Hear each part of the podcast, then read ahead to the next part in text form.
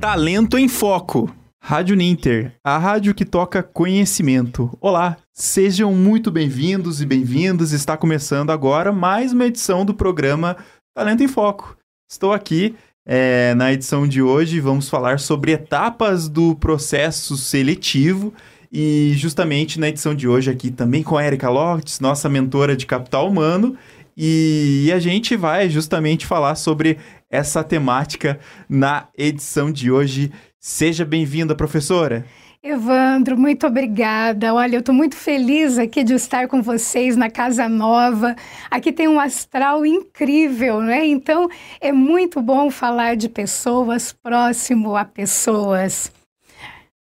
E justamente sobre essa temática a gente vai discutir sobre as etapas do, de processo seletivo. Você conhece realmente quais são todas as, de fato, todas as etapas do, de um processo seletivo?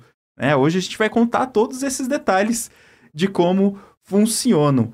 E, professora, para a gente iniciar essa edição de hoje, como que ocorre esse processo de fato? O processo seletivo ele é composto de várias etapas. Como que ele se inicia? Muito bem, ele é composto sim de várias etapas e cada etapa ela tem um propósito. Então, se você que está fazendo aí o processo seletivo, é muito natural que a ansiedade ela fique muito elevada, que aquela coisa, né, nossa, qual vai ser a resposta que eu vou obter? Mas olha só, o processo seletivo isso você já conhece muito bem dos sapatos de quem está passando pelo processo seletivo.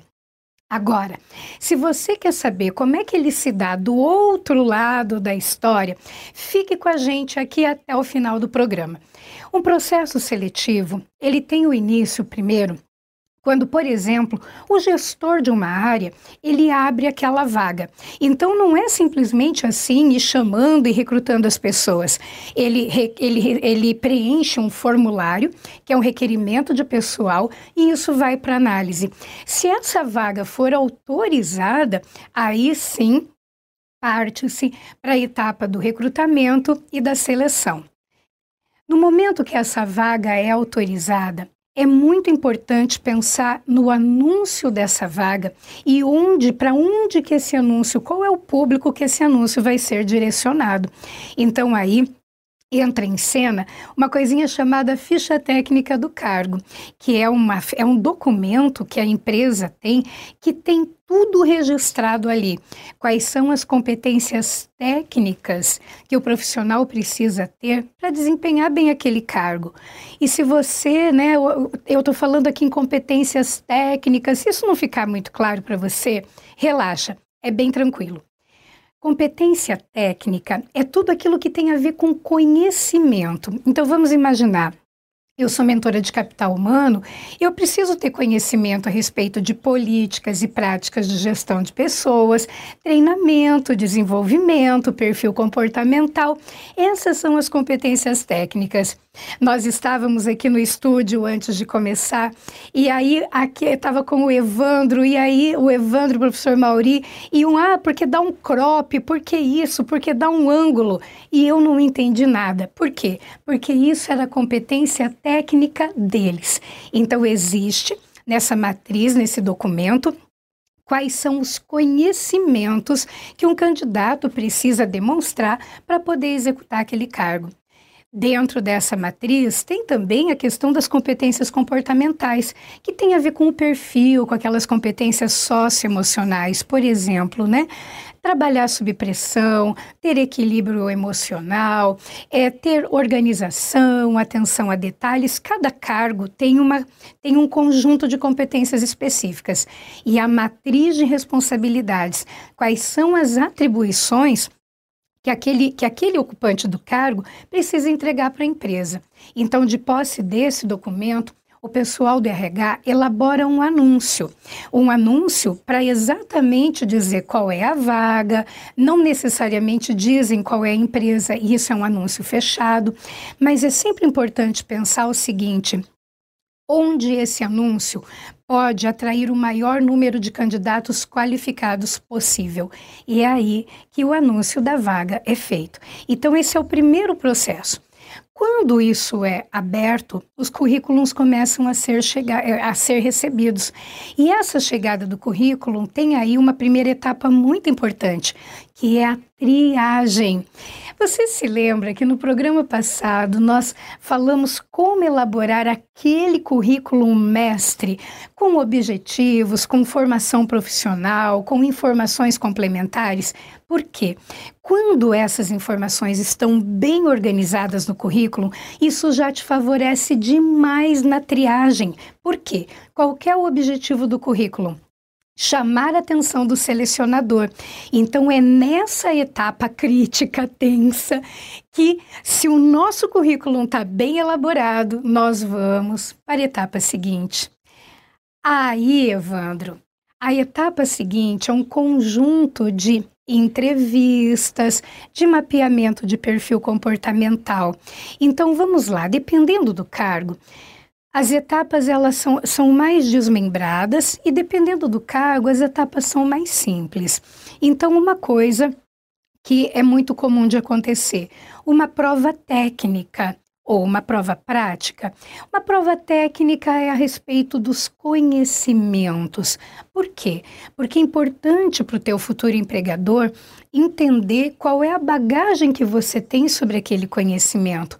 Não apenas para ranquear, sabe? Para separar, é, para dizer quem é que vai para a próxima etapa, quem é que vai, quem é que vai ficar ao longo do caminho, mas também para saber como esse profissional precisa ser desenvolvido caso ele seja contratado. Então, temos aí a prova de conhecimento técnico, de repente, uma prova de conhecimento prático. Eu preciso que o candidato é, faça uma tabela dinâmica no Excel. Então, você é convidado a fazer uma tabela dinâmica no Excel. Por quê? É importante verificar qual é o teu nível de entrega naquela atribuição. Então, esse conjunto de atividades ele, é, ele, ele vai permitir com que a pessoa continue no processo seletivo ou então que realmente ele seja eliminado. São etapas classificatórias. Existe também a outra etapa do processo seletivo que tem a ver com a coisa das entrevistas.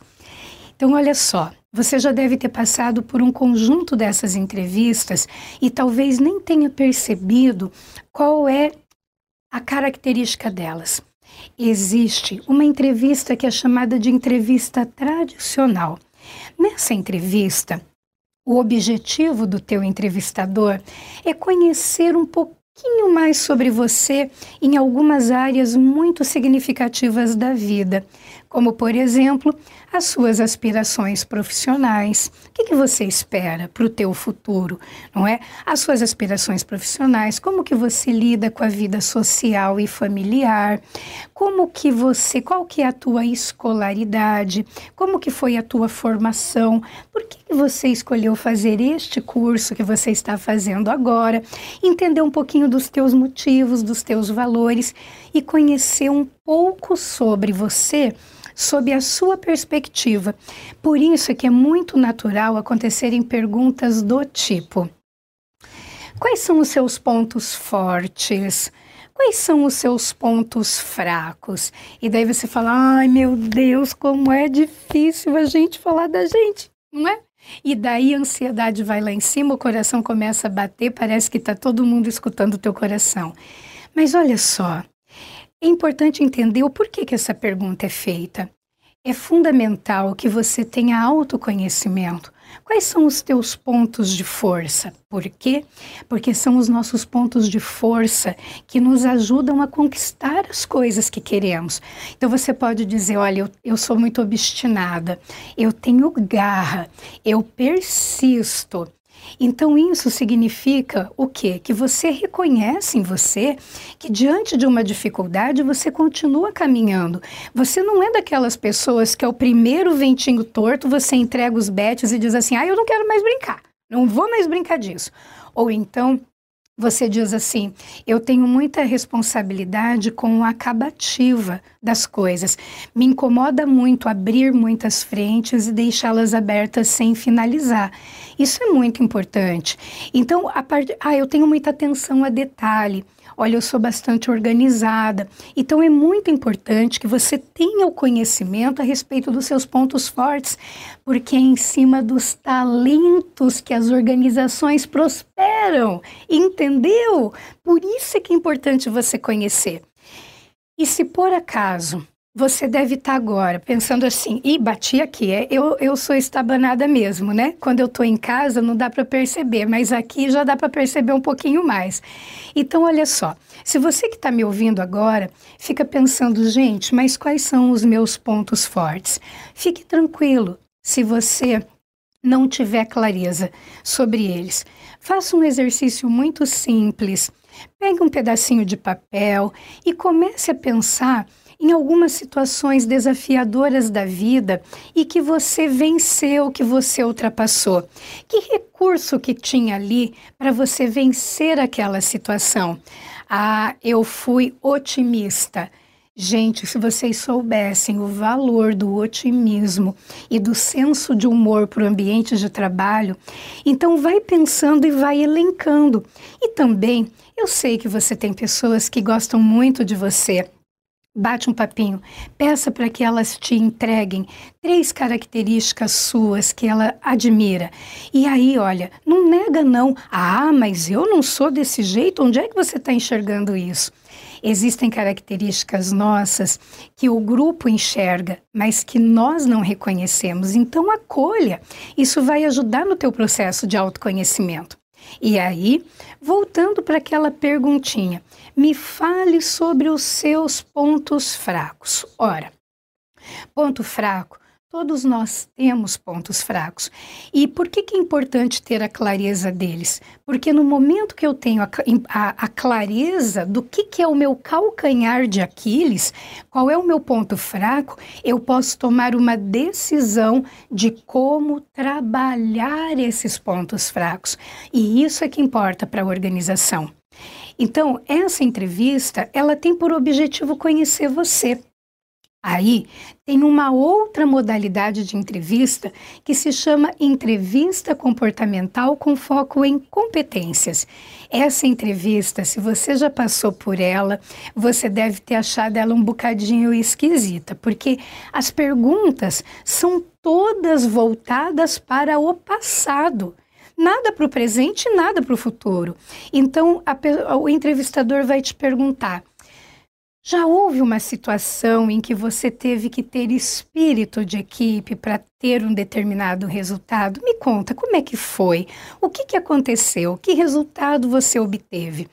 Essas perguntas que olham para o passado, elas são chamadas de entrevista comportamental com foco em competências. Você se lembra que eu te falei que os cargos eles têm competências comportamentais? Imagine que naquele cargo precisa ter a competência da liderança. Não adianta eu chegar e falar, ah, eu sou líder. Essa entrevista, ela vai fazer um conjunto de perguntas para verificar como que foi o teu comportamento passado. Por quê? Comportamentos passados são fortes preditores de comportamentos futuros. Então ela vai dizer, ela vai te perguntar: já houve alguma situação em que você teve que assumir o comando, assumir a responsabilidade, mesmo sabendo que iria correr riscos e gerar uma influência positiva para obter, para conseguir alguma coisa boa para as pessoas ou para a organização?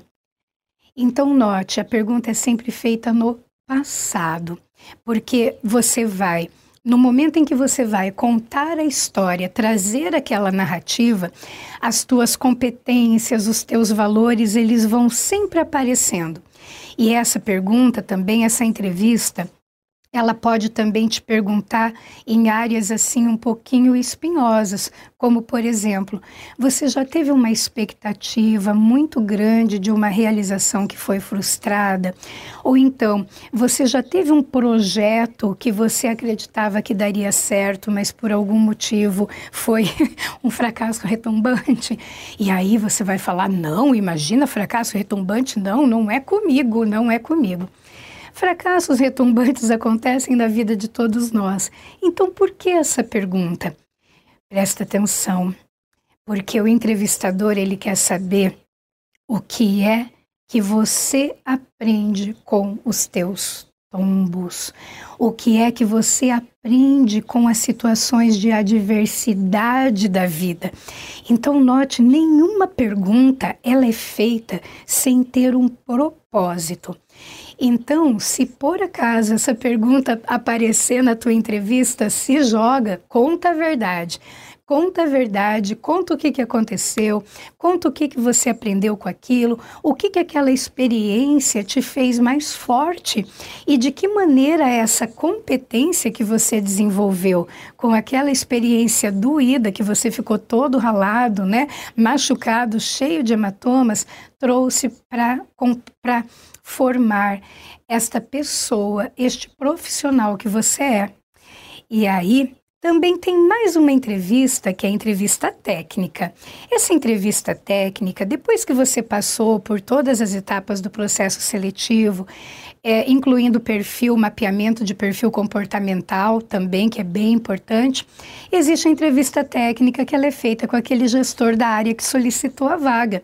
Então, entre outras coisas, é também para ver se o santo bate, porque é muito importante trabalharmos com pessoas que temos conexão, que temos harmonia. Você já imaginou ficar oito horas por dia tendo que trabalhar com uma pessoa que você não teve conexão? Não é producente, não é bom para nenhum dos lados, quem dirá para a organização. E se você pensa que o processo seletivo acaba no momento em que houve uma contratação, Pois então, eu tenho uma novidade para te contar. O processo seletivo ele não acaba aí. Tecnicamente, nós damos por encerrado o processo seletivo depois que aquele profissional que foi contratado, ele tem um período de adaptação na empresa, que pode ser de um mês, de dois, de até mesmo 90 dias, que é o período de experiência. Porque naquele período de experiência, é onde nós vamos verificar como é o desempenho daquele profissional. Por isso é que hoje nós orientamos muitos gestores para olharem para as etapas do processo seletivo, verificar o que é importante desenvolver naquele candidato para que ele possa chegar e performar o mais rápido possível. Então o processo seletivo ele só se encerra quando houve o período de experiência e a empresa decidiu realmente permanecer com aquele profissional. Interessante, né, Evandro? Então, professora, é isso mesmo. Até é, diante de todas essas, é, essas características que tem em cada processo seletivo, me surgiu uma dúvida. É, as dinâmicas, professora, geralmente são aplicadas em quais desses tipos de entrevista? Ela tá, tá dentro de cada um, pode ser aplicada dentro de cada um desses tipos é, de entrevistas que você acabou explicando, em quais delas? A gente pode aplicar. Eu me lembro de ter feito várias, e alguns processos seletivos e sempre tinha essa para ver essa, essa interação em grupo, trabalho em equipe, para ver, ver como é que funciona. Então tem uma relação com isso também, né? Perfeito, Evandro. Por isso é que a gente forma uma boa dupla, né? Jogando uma bola aqui para o outro. Perfeito. Você tocou num ponto bem importante, as dinâmicas de grupo. As dinâmicas de grupo, elas são aplicadas quando nós precisamos observar como que é o relacionamento, como é que aquela pessoa se comporta se relacionando com outras, olhando para aquelas competências específicas. Então vamos imaginar, se naquele cargo eu preciso ter iniciativa, espírito de equipe e comunicação, o prof... o, a empresa vai escolher uma dinâmica que é um jogo, que é uma brincadeira, que quando é tão interessante, porque quando a dinâmica começa, tá todo mundo sério, mas depois nós entramos num processo do jogo, da brincadeira, e nós demonstramos realmente um lado nosso que talvez não fosse aparecer por meio da entrevista. Ele aparece na interação, na hora da verdade. Então, voltando lá, a empresa vai escolher uma dinâmica que, que, que observe né, esses comportamentos para que eles possam ser verificados assim em tempo real. Não são todos os cargos que pedem dinâmica de grupo. Tá? Mas principalmente aqueles em que você vai lidar com grande público, que você vai gerenciar uma equipe. Como é que você se comunica com essas pessoas? Como é que você planeja esse trabalho? Quanto tempo você fica planejando algo? Ou você é daqueles que, que essa sou eu, né? Recebeu o comando, partiu fazer. Pensamos no meio do caminho, né? Ou você é daqueles que recebeu um comando para, chama o pessoal, vamos arquitetar um plano, né? Então, é, dependendo do que o cargo precisa, essa dinâmica é feita. Evandro, quando você me traz essa pergunta, eu quero também compartilhar que é muito comum que as pessoas me mandem mensagens, me liguem com a seguinte pergunta: Eu vou fazer um processo seletivo. Como eu devo me comportar na dinâmica? Eu estou morrendo de medo, estou morrendo de ansiedade. O que, que eu devo fazer para me comportar na dinâmica? Primeiro ponto. Olha, baixar a ansiedade, respirar, baixar realmente a ansiedade, porque o que é ansiedade? Quando que a gente se conecta com ela? Quando nós começamos a imaginar um cenário de horror no futuro. Então volte para o aqui e agora. Acalma a mente, respira, começa a pensar exatamente nas suas qualidades, naquilo que você tem para entregar, no teu propósito. Então se conecta com você mesmo, ao invés de jogar sua mente lá para o futuro em fantasmas ou em situações horrorosas que não vão acontecer. Primeiro ponto. Segundo ponto. Seja você mesma. Tenha autenticidade. Por que, que eu te digo isso? É, é um equívoco achar que, ah, porque toda empresa quer alguém que, que, que tenha liderança, que saiba se comunicar, que isso e que aquilo. De repente, o cargo em questão é um cargo que precisa que alguém que saiba ouvir, é alguém que saiba prestar atenção a detalhes, é alguém que saiba ser estrategista. E se esse cargo for de acordo com você, você vai se sair bem. E olha só, comportamentos dissimulados em dinâmicas de grupo não, não é uma boa ideia. Porque, primeiro, que nós não conseguimos manter a máscara por muito tempo. Ela vai cair.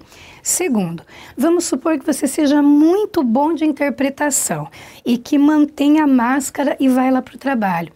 Só que quanto tempo você vai durar ou você vai suportar algo que não é congruente com a tua verdadeira natureza? Então, sempre assim, relaxa, domina, substitua pensamentos de negativos ou de cenários não favoráveis a você pela conexão com o teu propósito, com as tuas características e seja autêntica, porque o que, que acontece? Seja autêntico. Porque se aquele lugar for algo congruente com você, você vai ter a conexão. É muito importante nós também favorecermos é, o movimento da vida, né? Tem uma frase que me arrepia, que diz assim: Ah, é, o universo conspira a seu favor. Alto lá, cara pálida. Antes do universo conspirar a meu favor, a minha pergunta é: e você tem conspirado a favor do universo para que o universo conspire a seu favor? Então, autenticidade é o ponto mais importante na dinâmica de grupo, Evandro. E também, professora, para a gente. O que mais que você tem de dicas de como. Até a gente está falando das etapas do processo e também como que o candidato pode se preparar para esse momento, né? A gente tem que nem a professora ah. citou aí, ansiedade, ter autenticidade na hora de falar, seja você mesmo. Tem alguma, alguma dica a mais que você, você tenha visto ao longo de toda essa sua trajetória é, na área de recursos humanos? Nossa, tem sim, Evandro. Bom, eu quero, nós vamos, nós já combinamos que o nosso próximo programa é cuidado com os tiros no pé que você pode dar no momento da entrevista, né? Então esse é um ponto. Mas assim, basicamente, o que, que é muito importante você fazer? É, cai muito mal quando o candidato cai de paraquedas na empresa, não sabe qual é o ramo de atividade, quantos funcionários tem, qual é a visão, visão, qual é a missão, qual é o propósito. Então, da mesma maneira como a empresa, ela se prepara para te receber, ela lê o seu currículo, ela estuda a vaga para poder identificar se tem a compatibilidade entre o que você traz e o que a empresa deseja, também é importante fazer a nossa tarefinha de casa. Entra no site, observa quem é o público, observa a missão, visão, valores, para você já ver se você vai se conectando, o ramo de atividade, se essa empresa tem filiais, se ela tem algum programa de qualidade de vida no trabalho, enfim, estudar a empresa. Outro ponto muito importante que é da elegância natural do ser humano, né? Chegar com um pouco de antecedência, é, se apresentar de acordo com o perfil da empresa. Vamos supor, Evandro, se eu vou para uma empresa de criação e designer, é meio esquisito eu aparecer lá de terno e gravata. Então, como é que essas pessoas se vestem? Tá certo também que eu não, não, não recomendaria no primeiro momento um jeans rasgado do joelho e a perna aparecendo, vai de jeans rasgado bonitinho, mas sem exageros, né?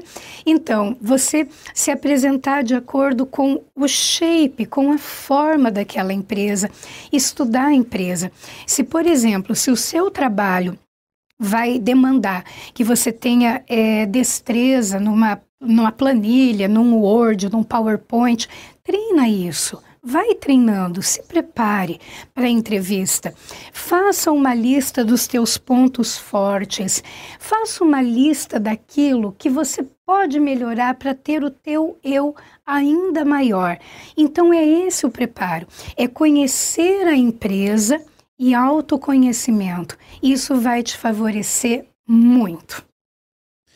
E também, professora, uma pergunta que me surge agora a empresa ela tem, ela tem é, durante o processo seletivo, quando é, vaga Y, né? Vamos supor que tem uma vaga e ela tem que explicar todos os processos seletivos, é, ela tem que explicar todas as etapas, perdão, do processo seletivo para o candidato. Isso tem que estar tá muito claro, porque pode gerar dúvidas até mesmo para o candidato. Ele pode ter passado numa primeira fase e pensado, puxa, a empresa me chamou, e agora? É... Será que eu já vou começar a trabalhar nesse dia e chega lá e de repente tem mais uma etapa mais do uma processo etapa. seletivo? Ai, ai, ai. Então, Evandro, Hoje em dia se trata as empresas, é, eu falo isso assim até pela, pelas que eu faço mentoria e consultoria. Existe uma coisa chamada Employee Experience, que é a experiência do empregado ou do parceiro interno de negócios, que já começa exatamente na etapa do processo seletivo. Uma empresa que se preocupa com a experiência do profissional que ela vai receber ela tem todo um protocolo de elegância mesmo. E o que, que eu digo de protocolo de elegância? Não é protocolo de boniteza, é um protocolo de um tratamento humanizado. Então, quando nós vamos fazer um processo seletivo, gente, é, a, a ansiedade está na bate o teto aqui, está na estratosfera. Por isso é que é importante, no primeiro momento, a empresa jogar limpo sim. Olha, é um processo seletivo. Esse processo seletivo ele é composto de tantas etapas. Cada etapa tem por um objetivo avaliar uma área do, do teu comportamento, do teu conhecimento, da conexão que você tem é, culturalmente com a nossa empresa. E cada etapa ela é classificatória. Então, você receberá uma informação em cinco dias úteis, em 15 dias úteis se você foi ou não para se você foi para a próxima etapa. Caso você não tenha ido para a próxima etapa, receberá um e-mail nosso de agradecimento por ter escolhido estar conosco e o seu currículo estará conosco para quem sabe uma próxima oportunidade. Então, isso não é como é que eu posso te dizer? Hoje em dia as empresas elas têm adotado isso por várias questões. Primeiro, né, as empresas elas estão concorrendo sim por uma boa imagem no mercado. É fundamental. É, funcionários que têm uma visão positiva da organização, eles tendem a ser mais comprometidos, a ter mais conexão, a trabalhar com mais entusiasmo. E onde que começa a criação dessa, dessa, dessa imagem entre as pessoas? No processo seletivo. Então, Evandro, respondendo a sua pergunta objetivamente, sim. Queridos do RH, você que estuda RH na graduação, na pós-graduação, se a tua empresa não adota esse protocolo, olha, elabore um programa, um plano e apresente já para o seu gestor. Porque além do seu gestor te observar como alguém que tem iniciativa para melhorar um processo, quanta gente é, vai ser impactada com essa pequena delicadeza. É isso mesmo, professora. Então, já chegando aqui quase. Chegamos, chegamos já, né, ao, ao tempo aqui do programa de hoje, do programa Talento em Foco. Professora, agradecer a tua participação e ter vindo aqui fazer essa estreia aqui presencialmente no programa e, e, e poder estar aqui foi, foi bem riquíssimo essa, essa troca de experiências. E aí a gente quer muito contribuir, né, especialmente com essas dicas e todas essas características do processo seletivo que a professora explicou aqui na edição de hoje, contribuir com a área é, de recursos humanos, né, enfim, é, para a gestão das empresas e também para aquele que está em busca de uma nova oportunidade no mercado de trabalho e também para se manter, né, buscar novas oportunidades alçar voos maiores na carreira. Então, professora, é, te agradecer pela edição de hoje do programa Talento em Foco e a gente segue, segue nessa sequência, a gente vai ter né, novas edições do programa Talento em Foco, lembrando que as edições são às 4 horas e 30 minutos é, toda segunda-feira aqui na Rádio Ninter. E Evandro, eu já quero convidar, né, você que está aí nos vendo, nos ouvindo, o nosso próximo programa eu vou trazer alguns tiros no pé que nós podemos dar na maior das boas intenções e que depois bate aquela coisa e fala, Ih, como é que será que foi isso, né? Então, venha conosco no próximo programa, uma série Tiros no Pé em entrevistas de emprego ou de trabalho, né?